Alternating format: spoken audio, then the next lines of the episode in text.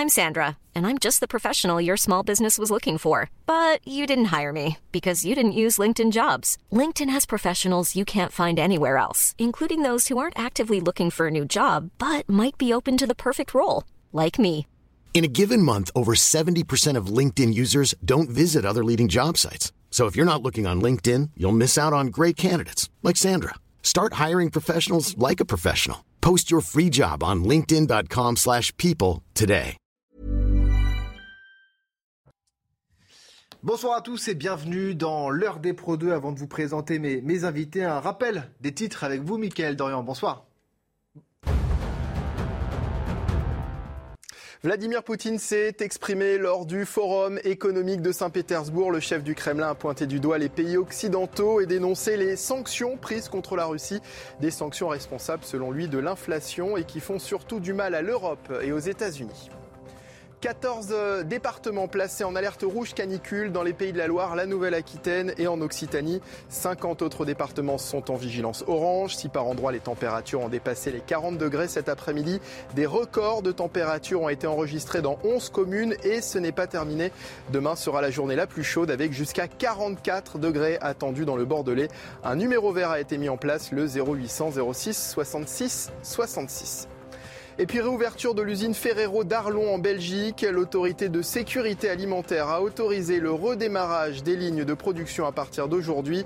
À l'arrêt depuis début avril, après la détection de salmonelle, Ferrero indique avoir pris des mesures concrètes pour qu'une telle situation ne se reproduise pas au sein de l'usine, avec notamment un nettoyage approfondi et la réalisation de plus de 1800 tests de qualité. Merci beaucoup, Mickaël. Bonsoir à tous. De retour dans, dans l'heure des Pro 2. Bonsoir, Elisabeth Lévy. Bonsoir, Samy. Ça va? Oh, bah oui, je dois dire, je découvre avec stupéfaction qu'il y a un numéro vert pour la canicule. Ah bah, Il faut? Ah oui, allô, j'ai chaud. Bon, non, il fait chaud, j'ai chaud. Ça permet, ça permet d'aiguiller ceux, qui sont, euh, ceux qui sont dans la difficulté, non? Non, bon, vous n'êtes pas d'accord. Bon. À vos côtés, bonsoir Jean-Loup Bonamy. Oui. Ça va Mais, Philosophe, non, mais, spécialiste en géopolitique vous savez que les canicules vont être amenées probablement à être de plus en plus nombreuses, de plus en plus fréquentes. Donc il faudrait prendre des mesures structurelles. Vous savez que par exemple dans certains endroits en Californie, on repeint les bâtiments en blanc parce que c'est emmagasinement à la chaleur. Enfin, il y a peut-être Enfin, des on va mesures l'espèce humaine s'adapte euh, structurelles plus efficaces que le numéro vert face à ce problème qui va devenir euh, récurrent. Je voulais pas forcément qu'on parle de la canicule, mais, Ouais, c'était pour dire chose tellement Non, mais intéressante c'était que- c'est- c'était quelque chose d'intelligent en effet. Bonsoir Patrick Martin-Genier. Bonsoir. Merci d'être avec nous. Peut-être un, mot sur la canicule, non Vous avez- Ben, moi, je passe euh, quand même aux personnes âgées dans les EHPAD, quand Ah, même. c'est très très difficile. Et donc, euh, comme on sait qu'il y a eu quelques difficultés dans une grande société qui s'occupe euh, des personnes âgées, euh, eh bien, euh, C'est vrai. en fait, voilà. Donc, Ça arrive très tôt en plus. Ça arrive très tôt, et On donc n'est même pas encore en été. euh, cette, ça avait décimé des personnes âgées, donc je, je pense d'abord à eux, puis également aux enfants dans les écoles. C'est vrai, c'est vrai. Alors vous êtes spécialiste des relations in- internationales. On va, on évoquera notamment la l'Ukraine, la Russie, Poutine, la contre-attaque médiatique. À vos côtés, Kevin Bossuet. Bonsoir. Bonsoir, vous êtes Samy. professeur d'histoire. Un mot sur la canicule, non C'est bon. Bah, si vous voulez, je pense aux animaux, parce que je pense qu'on n'en prend pas assez soin. Mais Ouais. vraiment, moi j'ai une amie Mais, qui mais, travaille mais, à la vous moquez, euh, Elisabeth qui nous raconte qu'il faut hydrater vraiment les animaux et surtout il ne faut pas les laisser dans la voiture. Et il y a beaucoup de brûlures en ce moment dues au goudron en fait. C'est-à-dire Oui. que nous on peut pas poser euh, nos pieds nus sur du goudron, mais c'est pareil pour les animaux, les chiens comme les chats. Donc faut en prendre C'est vrai, soin. c'est vrai. Les chats, mais il n'y a pas que les animaux, il y a des gens qui laissent leur bébé dans la voiture. Donc ça aussi, Aussi, il faut Ouais. être extrêmement c'est c'est encore un autre, un autre niveau. Bon, je vous propose d'abord, peut-être, euh, avant de commencer cette émission, de rendre hommage à, à Jean-Louis Trintignant, euh, qui nous a quittés aujourd'hui à l'âge de, de 91 ans. L'acteur de Et Dieu créa la femme et Amour est mort euh, paisiblement de vieillesse ce matin chez lui dans le Gard. Il était entouré de, ses proches. C'est ce qu'a en tout cas précisé son, époux. Je vous donne euh, la parole dans, un instant, mais peut-être revoir en tout cas sa vie, revoir en tout cas revivre ses, ses œuvres avec, avec Viviane Hervier. Juliette. Jean-Louis Trintignant est un débutant lorsqu'il tourne avec Brigitte Bardot et Dieu créa la femme de Roger Vadim en 1956. Le film fait scandale, mais lui donne une notoriété internationale. Il a tout juste 26 ans. Y a rien à faire. Coucou. Avec Amour de Michael Haneke, tourné en 2012, Jean-Louis Trintignant reçoit à 82 ans le César du meilleur acteur. 56 ans se sont écoulés. Le César du meilleur acteur est attribué à Jean-Louis Trintignant dans Amour. Il remporte son premier César après deux nominations en second rôle pour La femme de sa vie et pour, pour ceux qui même prendront le train. Pourtant, le cinéma n'est pas sa première passion. C'est la course automobile qui l'attire. Comme son oncle, Maurice Trintignant, il rêve de devenir pilote. Mais finalement, alors qu'il a entrepris des études de droit, le théâtre va le rattraper. Il lâche tout pour suivre des cours de comédie à Paris. Euh, Si j'étais acteur, c'est parce que je suis très timide et c'était une façon un peu de me cacher derrière un personnage. Alors j'ai joué des personnages différents. Peut-être aussi parce que je suis quelqu'un d'un peu euh, banal et terne. Euh, je crois que le genre d'acteur dont je fais partie, ce sont des pages blanches sur lesquelles on met des couleurs. La guerre d'Algérie met fin brutalement à sa carrière.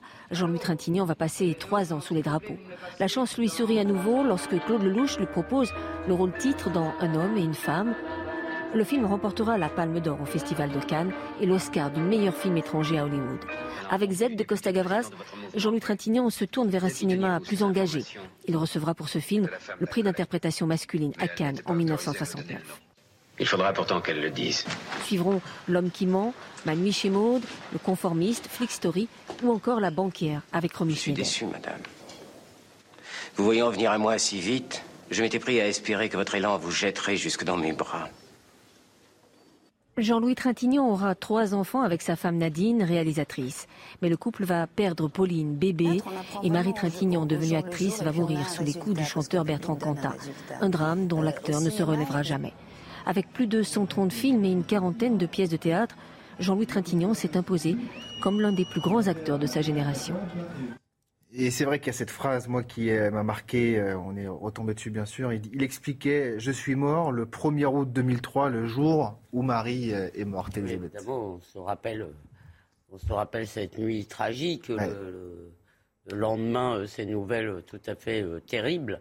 Et euh, d'ailleurs, dès ce moment-là, vous savez que bon, on va pas parler de cette affaire-là, c'est parce Non, non, bien on sûr. parle de Jean-Louis Trintignant. Bien sûr, bien sûr. Vous me lancez. Mais c'était, il y a eu un avant et un après pour lui, c'est ça. Oui, bah ça. euh, J'imagine que quand on perd un enfant, euh, j'imagine que c'est toujours le cas. D'abord, la première chose que je remarquais euh, en écoutant le communiqué de sa famille, c'est que c'est presque la définition de la mort rêvée. Mm. Euh, vieux, enfin plutôt âgé à 91 ans, de vieillesse, de, paisiblement, donc visiblement pas en mauvais état, et entouré des siens. Donc euh, je me dis, c'est quand même une belle, une belle façon de partir. Non, mais ce qui est toujours là, euh, tout ce qu'on peut dire de, sur ces films qui nous ont tous marqués. D'abord, c'est une génération de comédiens qui étaient des gens de grande culture, qui connaissaient les grandes œuvres de la littérature française, qui connaissaient, qui, qui jouaient au théâtre. Et ça, c'est, je trouve, très appréciable. Mais surtout, à chaque fois qu'on parle de comédiens comme ça, on a beaucoup parlé aussi euh, ces dernières années. Il y a Jean Rochefort, il y a Jean-Pierre Mariel, il y a toutes ces. Eh bien, c'est aussi pour les Français y compris ceux qui l'ont pas connu, comme vous, chers amis, et comme mes camarades. On a- on a vu une quelques-uns de période, ces films non, mais avec les mes a- Il y a les années 70, Oui, on a- mythiques années ça, c'est vrai qu'on n'a 70, pas connu les mais qui ne sont pas seulement mythiques, si vous voulez, qui sont une période bénie, une sorte d'âge d'or de la France, alors qu'il y avait des tas de problèmes par ailleurs. Mais pourtant, je constate qu'à chaque fois, il y a une sorte de nostalgie de cette France-là. Et ça me frappe. euh, C'est vrai qu'à cette me- époque-là, on polluait gratuitement, on, est- on était... euh, À cette époque-là, la France était quand même beaucoup moins euh, euh, fracturée. Et à cette époque-là, les gens, les jeunes avaient de l'espoir. Ils ne pensaient pas que les choses allaient aller plus mal pour eux que pour leurs parents. La France savait qu'elle était euh, un grand Il y a pays. plein emploi, Voilà. je, vous ta- je vous taquine sur la Je pollution, sais, non, mais bien sûr, je mais sais, mais on- on- pardonnez-moi, oui, On c'était parle mieux souvent avant. des, oui. des boomers, d'ailleurs. Écoutez, je ne crois pas qu'à l'époque, si on avait fait les sondages qu'on fait aujourd'hui, où les Français vous disent qu'ils sont tous déprimés, peu pessimistes, on est champion du monde du pessimiste, hein, Hmm. du pessimiste, eh bien, je ne crois pas qu'on aurait obtenu les mêmes résultats. Moi, je suis toujours frappé, si vous voulez, par euh, euh, cette idée que les gens en ont, qu'ils l'aient vécu ou pas. Parce Hmm. qu'évidemment, nous avons des petits jeunes sur notre plateau. Vous êtes nostalgique, en tout cas, vous, euh, chère Elisabeth. Ah, ben, moi, je dis, Genre, moi, je ne me gêne pas pour dire Non, mais- que beaucoup de choses étaient mieux avant, y compris la langue française. Vous préfériez les, les- les années 70 que, que nos jours? D'abord, euh, j'avais 15 ans, donc euh, si vous voulez, c'est un peu. Ah non, mais. et, enfin, j'avais 15 ans. En 70, j'avais 6 ans d'ailleurs. Donc, mais euh, je pense qu'il y avait une idée, là je parle de collectif, je ne parle pas de ma vie privée ou je parle de la collectivité, il y avait une idée que nous étions une nation, une nation plutôt fière d'être, hmm. d'elle plutôt, et, que nous avons complètement aujourd'hui, nous ne sommes plus du tout là-dedans. Jean-Loup Bonamy, peut-être un mot sur Jean-Louis Trintignant oui, je voulais dire aussi que je suis euh, nostalgique des années 70, même si je Dans ne lesquelles vous n'avez pas vécu. Mais euh, il me suffit de regarder un peu les données objectives et même statistiques pour voir que la France allait nettement mieux à cette époque que maintenant. Hein, si vous, hmm. regardez les, performances scolaires des élèves des années 70, eh leur niveau en orthographe ou euh, la situation économique du pays, euh, avec les chiffres de l'absence de chômage, les chiffres de la croissance ou, de l'industrie, vous voyez bien que les choses allaient mieux qu'aujourd'hui. Et euh, ce n'est un mystère pour, eh, mais Le monde a changé. Oui, pas en bien pour la France. Peut-être en bien pour d'autres pays, mais pas pour la France. Patrick vous êtes.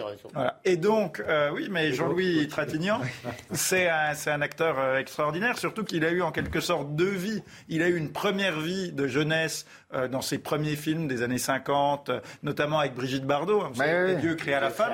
Et après, en fait, il faut savoir qu'il a, complètement disparu. Après, son, il y a eu son service militaire, et après son service militaire, en fait, il avait complètement disparu des, écrans. Il a fait une forme de traversée du désert. Et après, il est revenu. Il est revenu sur le, devant de la scène. Et là, c'est devenu un véritable, euh, on va dire un, véritable dévoreur de, films, puisque j'ai regardé par décennie, il faisait entre 20 et 40 films euh, de, euh, par décennie. Et qui étaient en plus des films de qualité. Entre 2 et 4 par an oui, entre deux et quatre par an, où lui-même fournissait une prestation de grande qualité, comme tu l'as dit, qui reposait sur une grande culture classique, mm. une grande connaissance euh, littéraire. Tous n'étaient pas exceptionnels, mais c'est vrai qu'il a et fait voilà, et il a été, il a joué avec les plus grands réalisateurs. Il a joué pour Lelouch, il a joué pour Romer, euh, pour Costa Gavras dans Z, et euh, aussi il a été, euh, c'était un acteur français, mais qui était mondialement connu et qui était notamment connu aux États-Unis. Vous savez, il y a un film américain sur la sur la guerre civile au Nicaragua, c'est Under Fire. Et ben dedans, vous avez Jean-Louis ah Trintignant qui joue un rôle, bon. le rôle d'un il a bien, il a bien révisé Jean-Louis. je vais donner la parole à tous. Je vais donner la parole. Qui incarne une image Patrick Martin vous êtes nostalgique. Ah, c'est-à-dire, euh, ils ont bien bachoté, il n'y a plus rien à dire. voilà, on est bien. Ben, après, moi. C'est ça, c'est le problème d'arriver en troisième euh, Je suis le doyen de ce plateau. Euh, j'ai bien connu les années 70, c'était très bien. Mais je ne suis pas nostalgique des années 70, parce que nous sommes encore capables de produire des génies, ah, des gens qui sont connus au-delà des frontières. Jean-Louis Trétignan, c'était cela. et voir que quelqu'un est capable d'avoir une connaissance, une réputation à l'étranger, c'est extraordinaire aux États-Unis, à Hollywood, euh, etc. Ça me paraît tout à fait important. Donc on est capable, c'est le génie français. Et on est, on est encore capable de produire ce genre de génie. on a des grandes compétences et c'est quelqu'un qui avait le cinéma euh, chevillé au corps. Euh, il a commencé des études de droit, mais le droit, ça l'intéressait pas. Et il a fait l'Institut des études cinématographiques. C'était vraiment sa chose, son talent. Et donc quand on a euh, finalement un talent, quand on a une vocation, hein, c'est ça, eh bien on l'assume jusqu'au bout. Bien sûr. C'était son cas et c'est extraordinaire. Mais contrairement aux années 70 que j'ai bien vécu, on a vécu des films extraordinaires, Louis de Funès, etc. Et bon, mm. euh, Michel Piccoli, je dire aussi euh, Michel Piccoli. On est capable de produire d'excellents acteurs qui ont une réputation à, l'international. Et je sais qu'on est encore capable euh, de, faire cela. Et c'est aussi son héritage. Et ma nostalgie ne porte pas que sur le cinéma, je vous rassure tout de suite. Tout a été dit. Non, mais oui, c'est moi, c'est une voix magnifique. moi, ce qui me marque, c'est ah véritablement la beauté de sa voix, la finesse de son jeu d'acteur. À chaque fois, ça tombe toujours juste. Évidemment, c'est l'un de nos grands génies. Et, on parle beaucoup du cinéma parce qu'il a fait plus de, il a réalisé, enfin, il a, il a, joué dans plus de 120 films, mais c'est aussi un acteur de théâtre. Et, je crois que c'est, enfin, on n'a plus des acteurs comme ça aujourd'hui. Moi, je vais, je vais faire mon réac aussi. Moi, j'aurais adoré vivre dans les années 70 que je n'ai pas connu, mais j'ai l'impression que finalement, aujourd'hui, tous les acteurs, voilà, sont là pour quelques années. Ils ne bâtissent pas véritablement de grandes carrières. Et là, on a un monstre qui représente la France à l'international donc voilà, chapeau l'artiste. Regardez, hein. Gérard Depardieu, c'est aussi quelqu'un qui est connu, mais sur toute la planète. Bien sûr. On est capable de produire encore avec, ce Avec ses qualités et ses défauts, hein, pour Gérard Depardieu. Ah, bah, naturellement, naturellement. Bah, il était hein. fils d'ailleurs d'un fabricant d'entremets engagé dans la politique radicale socialiste. Ah oui, voilà. Bah, du sud, oui, c'est du sud. Je crois qu'il était du sud-ouest. Non, du sud-est, c'est dans le Gard. Dans le Gard. Donc euh, dans le sud-est. Bon, voilà. alors, euh, oui, non, mais c'est quelqu'un. Vous savez, il y a une tradition euh, radicale socialiste qui est une tradition aussi humaniste, qui a tendance à disparaître aussi aujourd'hui. Alors, il fallait boucler la boucle avec justement la réaction d'une personne que vous connaissez très bien. Écoutez. Ah, mais je, je crois l'avoir entendu. Alors c'est pas ça. On va écouter, on va écouter Pascal Pro, mais c'est de ma faute en fait. Il y avait, il y avait deux autres, deux autres, deux autres réactions avant, mais Benjamin, on va passer directement à Pascal Pro si, euh, si tu veux bien.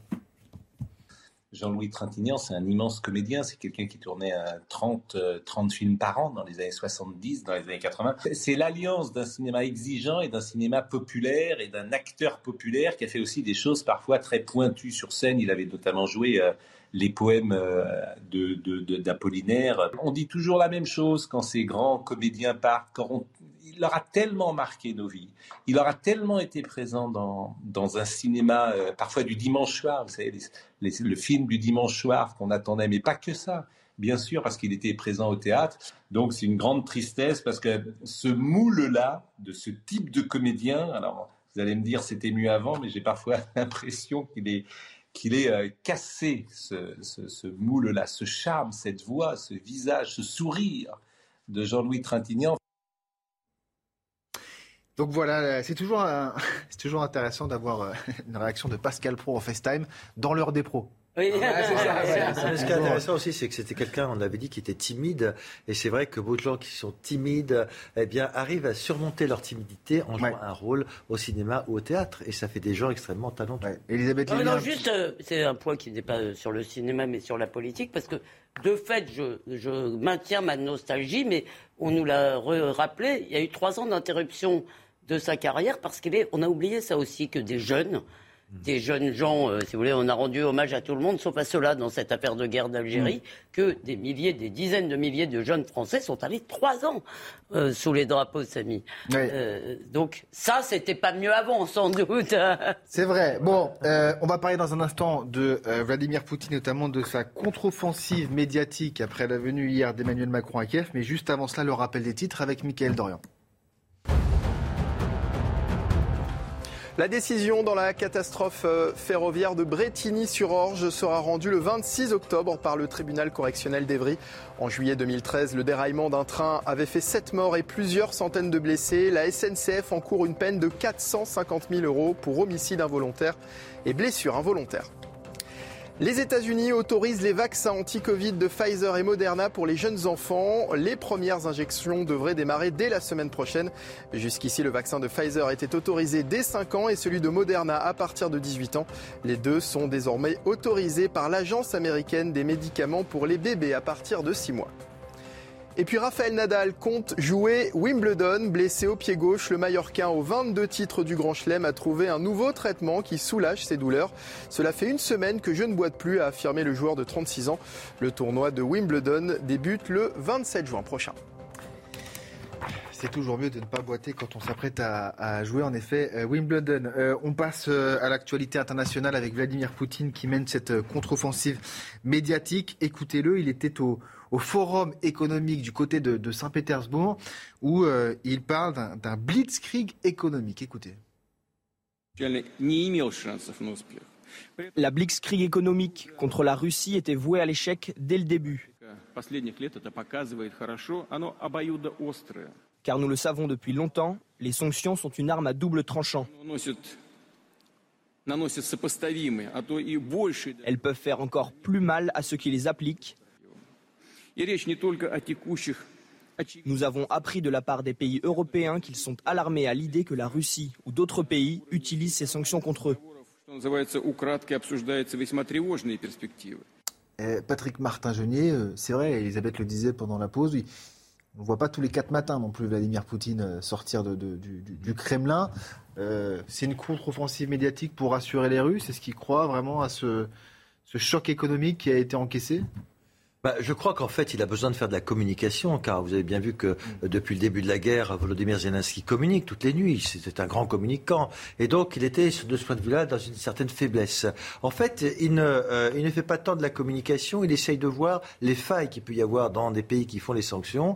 Parce que finalement, quand vous regardez les chiffres, les sanctions, c'est euh, au long cours, ça prend du temps. C'est à long terme, l'effet sur les sanctions économiques en Russie. Certains pensent que maintenant, euh, ces sanctions pourraient avoir un effet sur la population sur les biens de consommation, sur l'inflation.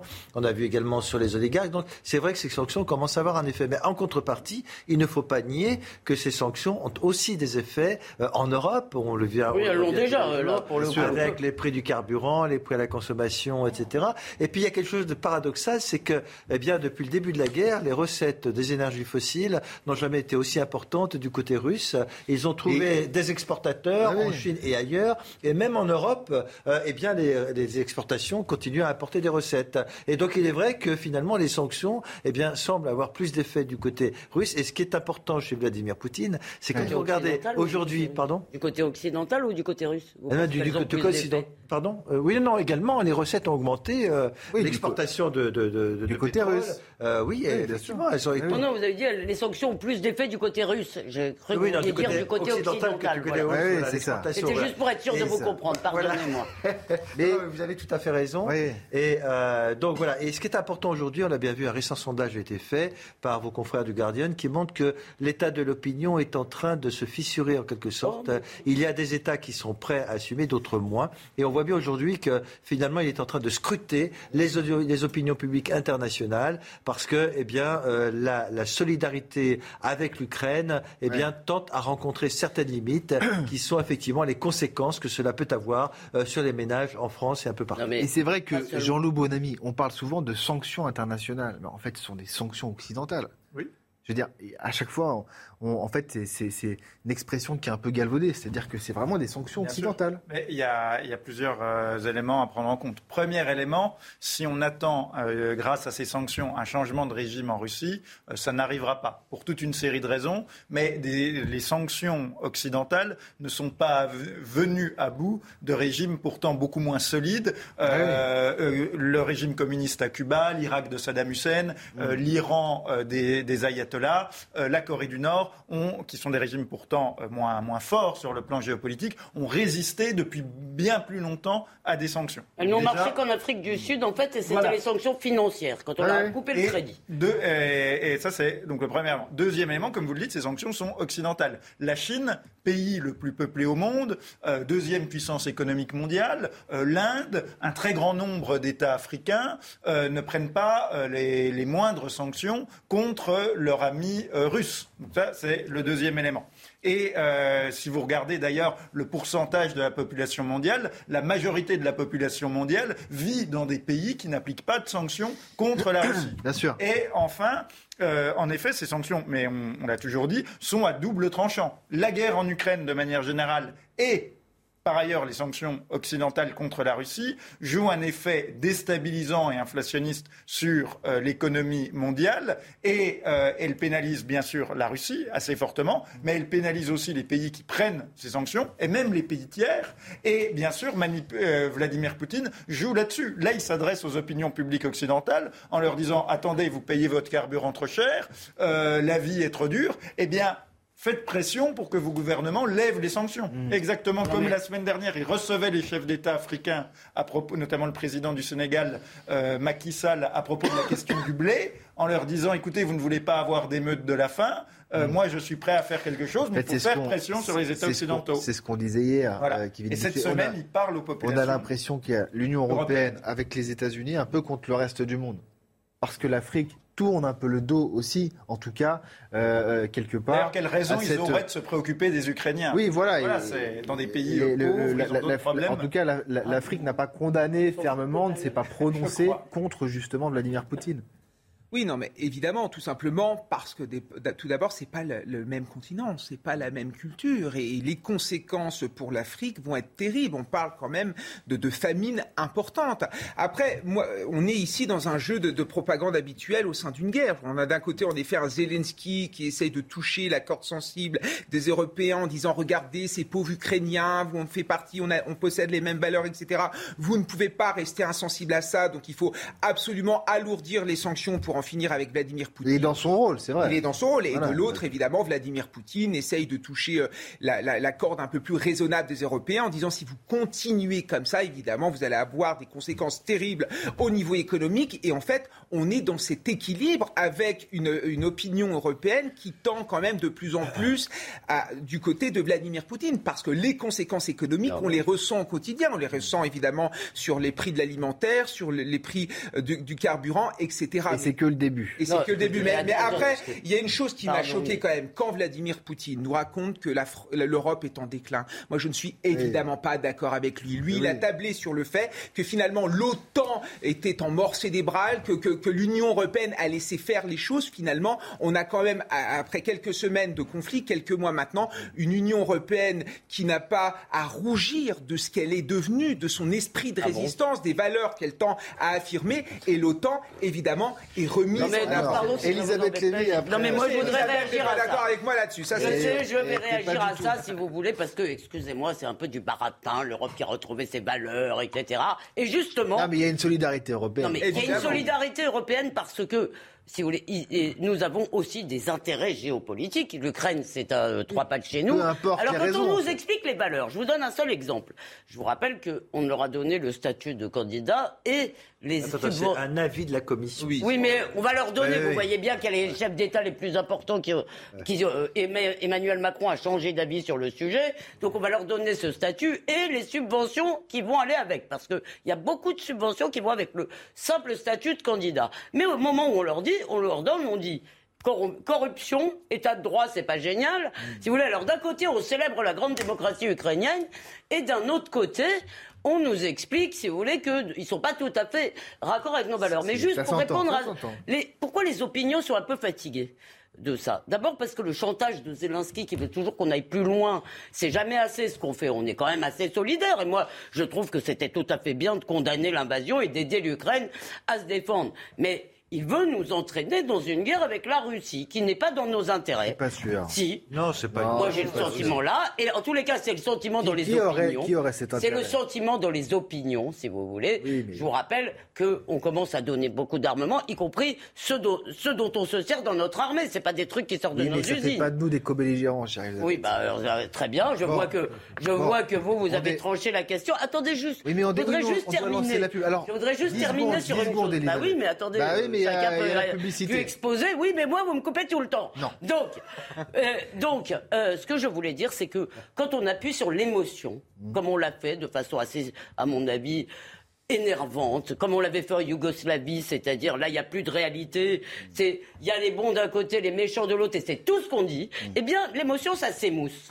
Voilà pourquoi les opinions en ont marre. vous avez vu, ils vous ont envoyé la musique parce qu'ils vous voyez. Oui. Pas vous arrêter. Patrick Martin, je vous donne la parole dans une seconde. On marque juste une toute petite pause. D'accord. Merci. Il y a un moment. C'est parti, Elisabeth. De, retour dans l'heure des Pro 2, on revient dans un instant sur cette contre-offensive médiatique de Vladimir Poutine. Mais avant cela, le rappel des titres avec vous, Mickaël Dorian. Rebonsoir. Rebonsoir Samy. 11 écoliers pris de maux de tête et de vomissements en Haute-Saône. Des symptômes qui pourraient, en pleine vague de chaleur, être liés à une insolation, mais aussi à une intoxication alimentaire. Les pompiers ont été rapidement appelés et les enfants âgés de 10 et 11 ans ont été pris en charge sur place. Aux États-Unis, le parc national de Yellowstone frappé par des inondations. Environ 10 000 visiteurs ont été contraints de quitter le parc dans le Montana. 87 personnes, parfois privées d'électricité et d'eau potable, ont dû être évacuées par hélicoptère. L'état de catastrophe naturelle a été déclaré dans le territoire. Et puis en rugby, les demi-finales du top 14 débutent ce soir avec une première affiche. Le champion en titre Toulouse est opposé à Castres, leader de la saison régulière. Une rencontre entre deux rivaux historiques à suivre d'ici quelques minutes en direct sur Canal+. Coup d'envoi à 21h05.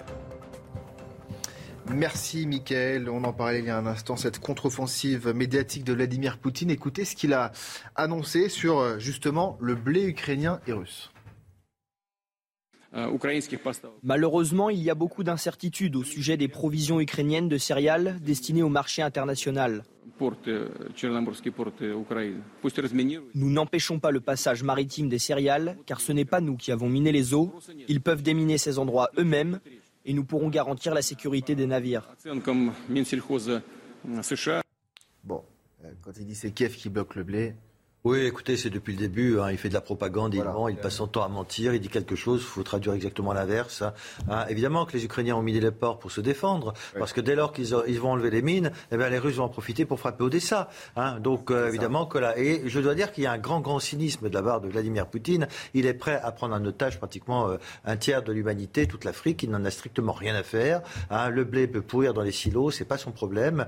Et c'est ça qui est malheureux aujourd'hui. Il part, que, Par, il part pas que par Odessa, ce blé, j'imagine. Ben, si, ben, essentiellement, non, il surtout par Mariupol. Euh, mais Mariupol, qu'est-ce qu'il reste euh, Avant, lorsque l'Ukraine était souveraine, ça partait essentiellement par euh, Odessa. Mariupol, il y a du blé qui part, mais surtout en direction de la Russie, parce qu'il y a un pillage extraordinaire. Il n'y a pas que le blé qui part de Mariupol vers Rostov-sur-le-Don, que j'ai connu. C'est à côté, c'est une grande ville industrielle. Il y a aussi du métal, des ressources sidérurgiques qui partent. Ils passent leur temps à voler hein, les productions de la Russie. Il faut savoir qu'avant la guerre, l'Ukraine avait une, capacité d'exportation de 6 millions par mois de, de, céréales dans le monde il n'y en a plus que hmm. deux. Et aujourd'hui, on sait très bien que les exportations par les trains, euh, eh bien, c'est largement insuffisant pour je crois que à cette exportation. Je crois, aussi, par exemple, que le Liban apporte 90% de voilà. son blé. Euh, L'Égypte, très important, et il le sait, euh, c'est que cela peut avoir un effet de déstabilisation, non seulement de la famine, on en a parlé, mais également déstabilisation des régimes en passe. Et lorsqu'on voit le Liban dans quelle situation elle est,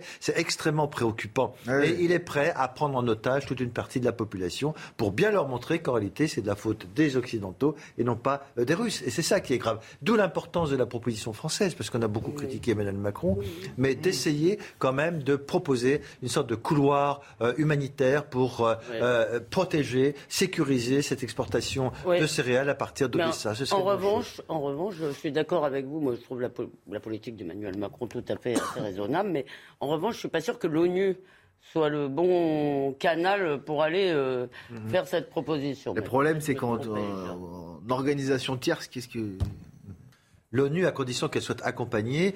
Et c'est peut-être pas un hasard si Emmanuel Macron est allé euh, euh, visiter les troupes en Roumanie, à Costanza, c'est pas loin de la mer Noire. Et on sait bien que l'objectif des Russes aujourd'hui, c'est de contrôler l'ensemble euh, du nord-ouest de la mer Noire, de façon à toujours garder un objectif qui, qui reste toujours le même faire chuter l'Ukraine. Medvedev, vous savez, l'ancien président et, premier ministre, a dit mais ah, lui, il y va fort. il y va très très fort. Il tape sur l'Occident. Et lorsqu'on lui a dit que dans deux ans il devrait payer tout ce qui s'est passé, il a dit mais dans deux ans, est-ce qu'on sait encore si l'Ukraine existera? Donc on voit encore qu'il y a une menace existentielle sur ce pays. Rapidement, peut-être Jean-Loup Bonamy et Kevin Bossuet, parce que j'aimerais qu'on parle de Julian Assange aussi. Oui, mais c'est intéressant parce que justement, les déclarations très dures de Medvedev, je rappelle que sur l'échiquier politique russe, Medvedev, qui est donc un poutinien, mais apparaissait comme quelqu'un de particulièrement modéré, euh, centriste, pro-occidental, que c'était euh, vraiment une version euh, édulcorée de Poutine. Et on voit que pourtant, il a des déclarations très dures sur l'Ukraine. Ça devrait nous faire réfléchir quand même sur la, la composition politique russe, c'est-à-dire que les les, idées euh, de, Poutine sur l'Ukraine ne sont pas partagées que par Vladimir Poutine. Oui, hein, c'était le tweet d'hier, ça. C'était. Euh,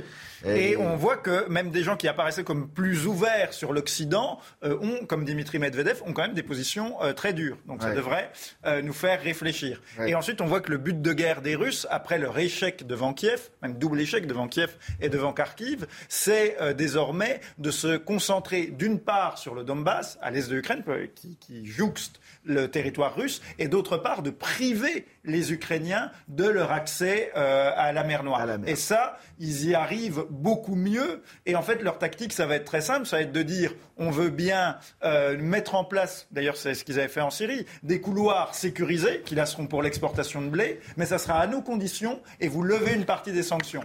Les, euh, dans un premier temps, les Ukrainiens vont refuser, les Occidentaux vont refuser aussi, mais les Ukrainiens, quand leur économie et euh, leur monnaie va s'effondrer parce qu'il n'y aura plus du tout d'exportation, et puis les Occidentaux, quand ils seront confrontés à mm. quelques émeutes de la faim dans le tiers-monde et à quelques ah vagues bah, migratoires bien inquiétantes, peut-être que là, Donc là, euh, Vladimir Poutine est en train de tordre le bras progressivement et, des Ukrainiens. Peut-être que c'est un changement de gouvernance mondiale aussi. Et des voilà et des euh, occidentaux. Mais il faut se poser la question aussi. Je, suis un peu désolé de le dire, mais pourquoi est-ce qu'un pays comme l'Égypte, qui était le grenier à blé de l'Empire romain, aujourd'hui ne produit plus rien et euh, comme pour des raisons climatiques aussi peut-être. enfin entre l'Empire romain et aujourd'hui. Oui. peut-être aussi pour des raisons. Non mais Jean-Loup a raison. Non, mais, la corruption, en Algérie l'économie de la rente pétrolière que du pétrole. Non, non, c'est pas seulement, euh, c'est pas seulement parce que le climat a changé que le monde a changé. C'est parce qu'on a des, des régimes qui sont euh, totalement euh, faillis. Ouais, qu'il y a des problèmes politiques, et économiques, culturels, structurels qui font que ces pays sont peu productifs. Bon,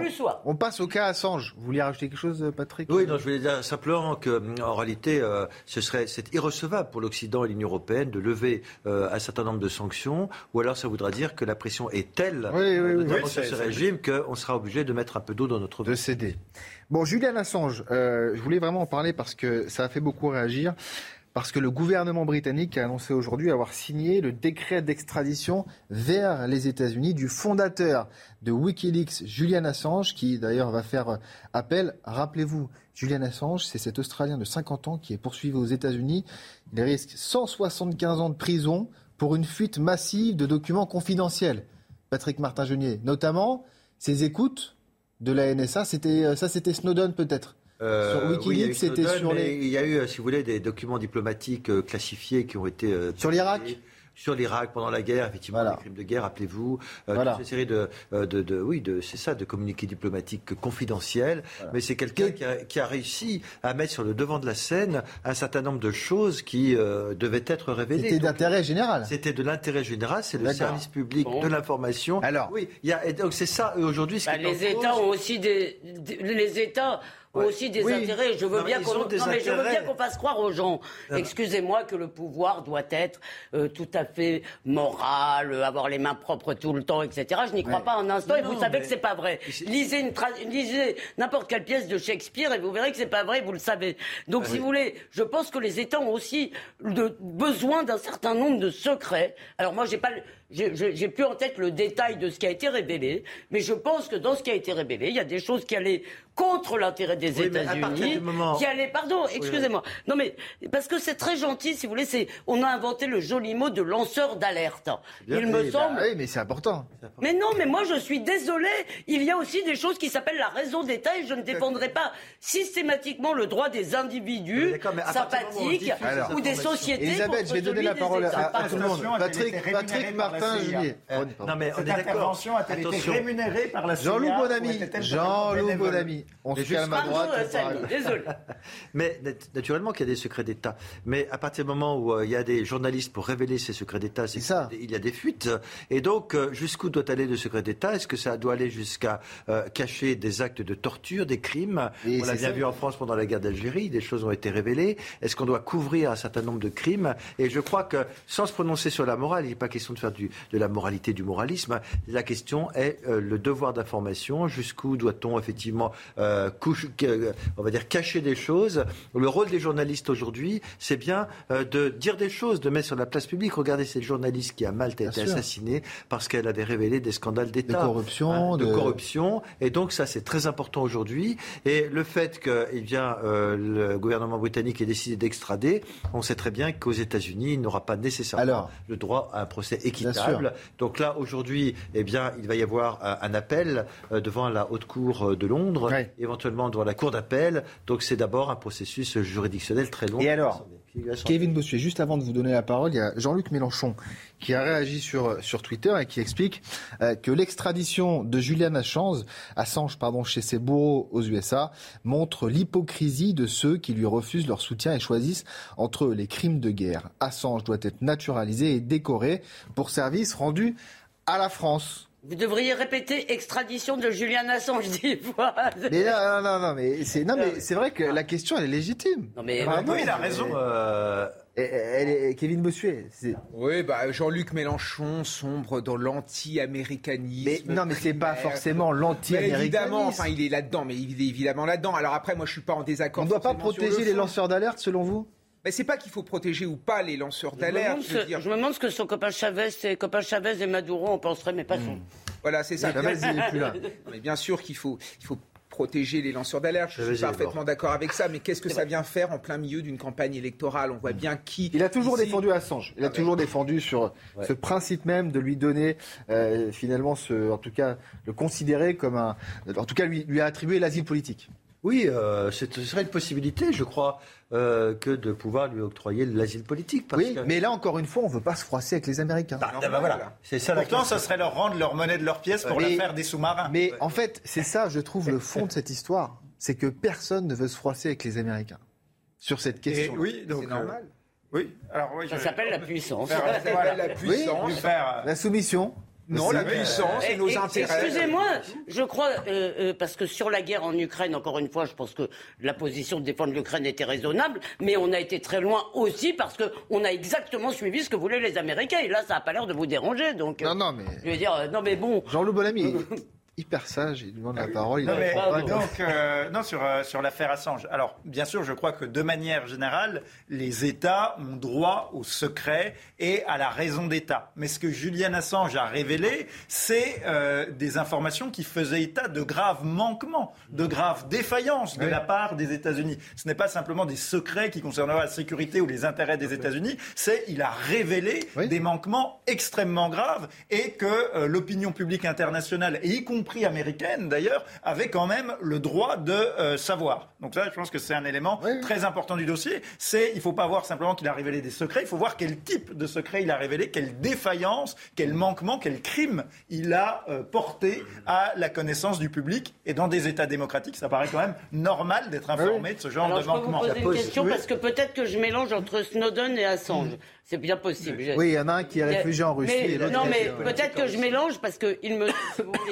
euh, je me rappelle qu'il y avait des conversations diplomatiques et on s'étonnait que les conversations diplomatiques, si vous voulez, ne soient pas, euh, soient assez. Euh, c'était les écoutes de la NSA sur justement, mais c'était l'affaire Snowden, c'était différent, mais non, non, mais il y avait aussi des télégrammes diplomatiques, si vous voulez, envoyés par les ambassades aux chefs d'État et on découvrait que quand un ambassadeur était dans un pays et qu'il envoyait des, des, euh, des notes ou des, des câbles, je ne sais plus comment on dit aujourd'hui, bref, qu'il envoyait des éléments à son gouvernement, eh bien, il ne prenait pas de gants diplomatiques et qu'il écrivait cash, qu'il disait des choses sur les ministres en place. Eh bien, ça, ça fait partie justement des choses qui doivent être préservées. La, vie diplomatique obéit à un certain nombre de conventions sociales. D'accord. Voilà. Mais le problème, c'est qu'il y a des journalistes pour révéler. Donc il y a des failles dans le système. Ah voilà. Et donc, à partir du moment où il y a des failles dans le système, ce n'est pas assez perfectionné. Et, on ne peut pas vouloir aux journalistes d'exploiter ces failles. Et la mise en danger d'agents, ce n'était pas Assange. Hein. Et je me, je me souviens également, je, je, vais juste dire un mot. Vous savez, le, ministre des, Affaires étrangères, des Relations extérieures à l'époque de Napoléon, c'était Talleyrand. Et Talleyrand, il disait quelque chose, parce qu'il a séjourné pendant la Révolution aux États-Unis. Il a dit les Français veulent faire une alliance avec les États-Unis contre les Anglais. En fait, moi qui ai séjourné aux États-Unis, je peux vous dire que c'est une idée complètement fausse parce qu'il y a une proximité culturelle tellement forte ah, entre les Britanniques et les États-Unis, ah, cette communauté euh, d'esprit anglo-saxon qui fait que les États-Unis finalement choisiront toujours et les on Britanniques. Voit bien avec Boris Johnson voilà, exactement, complètement tourné vers, vers les C'est complètement cette alliance atlantique anglo-saxonne. Euh, donc voilà, et on le voit, Boris Johnson, quand il livre Julian Assange, on voit euh, vraiment cette solidarité atlantique.